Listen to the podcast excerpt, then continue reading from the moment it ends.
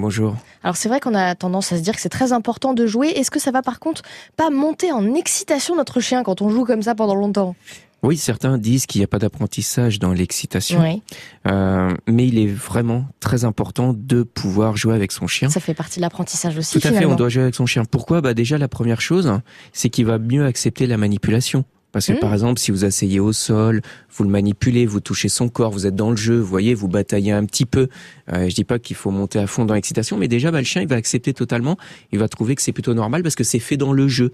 Donc la manipulation après, bah, notamment chez le vétérinaire, des oreilles, du ah corps, des pattes, euh, vouloir le brosser. Donc ça, c'est important. Euh, donc ça compte dans l'éducation. C'est-à-dire que de jouer bah, permet d'obtenir aussi euh, des facilités au niveau euh, éducatif. C'est très important. Euh, l'autre chose, c'est aussi qu'il va permettre de pratiquer ce qu'on appelle des temps forts et des temps faibles. Par exemple, on peut imaginer un chien qui soit stressé et qui détruit par exemple chez lui. Mais par exemple, le fait, si vous lui offrez des un moment fort, par exemple, ça peut être 10 minutes où vous allez jouer beaucoup, beaucoup avec lui, à la balle, tous les jouets. Alors attention, c'est des jouets qu'on appelle d'interaction. Hein. C'est pas des jouets qu'on va lui laisser en permanence. Oui, d'accord. C'est des jouets où on va euh, euh, juste les sortir pour partager ce moment-là, par exemple. Le temps de jeu, voilà, pendant 10 mm. minutes, à fond, vous y allez à fond, à fond, à fond, de façon démesurée. Puis après, vous observez une heure, une heure trente, où là il se passe plus rien, mais calme. vous rentrez même pas en interaction. Mm. Vous le regardez pas, vous le touchez pas, euh, voilà. Même s'il vient vous titiller tout ça, vous ne vous en occupez dur, pas. Ça. oui, c'est dur, mais en fait vous allez observer un moment faible. Hein.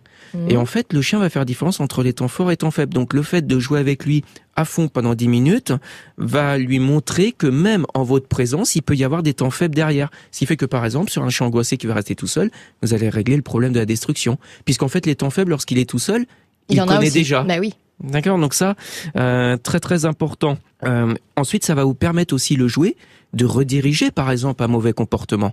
Si par exemple votre chien bah, euh, vous mordit bah, les mains, lorsque si je prends l'exemple d'un chiot, ou va toucher une chaise pour euh, pour la, pour la détruire, mordiller, bah offrez-lui par exemple, euh, on va pas citer de marque, mais un, un Kong, mmh. un jouet très très dur, on va le remplir de, de petites friandises ou autres, et on va rediriger son mauvais comportement par par un bon. D'ailleurs, vous lui dites non sur l'instant, puis derrière, hop, vous lui donnez encore ce fameux jouet euh, d'occupation cette fois. D'accord C'est-à-dire que là, il faut qu'il ait à disposition beaucoup de, beaucoup de jouets. D'accord Si on veut pas qu'il mordille. pour essayer de, justement de le diriger sur autre chose. Ok. Merci beaucoup pour euh, ces bons conseils. Merci.